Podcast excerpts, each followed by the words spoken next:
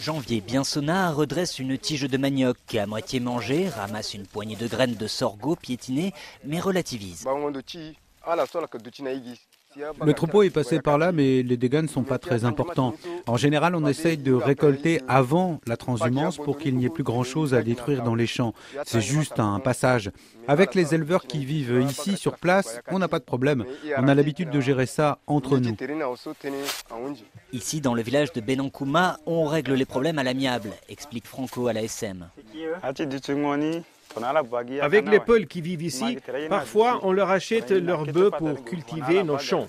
Donc généralement, si leurs troupeaux détruisent nos cultures, plus tard ils nous font une ristourne sur le prix des bœufs ou bien alors on peut les payer en plusieurs fois. Mais la cohabitation n'est pas aussi paisible partout. À Nzereke, 57 km à l'ouest de Pawa, on déplore une centaine de maisons brûlées suite à une affaire de vol de bétail à laquelle ont été mêlés des groupes armés. Amadou Traoré, chef de bureau de l'OIM à Pawa. À cause de la crise sécuritaire auquel nous assistons, il n'y a pas de mécanisme de régulation de la transhumance qui est mis en place. Malgré les efforts que nous faisons, le risque c'est que cette année, il n'y ait pas beaucoup de transhumants qui viennent à cause de la crise sécuritaire qui s'est accentuée dans la zone. Même si parfois les transhumants prennent beaucoup de risques, il faut évidemment nourrir leur bétail.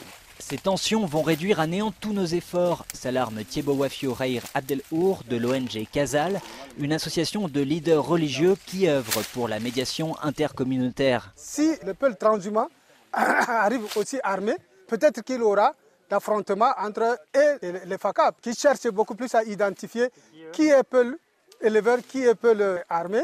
Alors ça fait que la persécution est reposée beaucoup plus sur les éleveurs et ils ont peur évidemment. Il y en a qui ont quitté même euh, la sous-préfecture. Suite aux accords de Khartoum en 2019, les USMS, des unités mêlant anciens rebelles et soldats de l'armée régulière, ont été mises en place pour sécuriser la transhumance. Elles ne sont toujours pas opérationnelles. Carol Valade, de retour de Benankouma, RFI.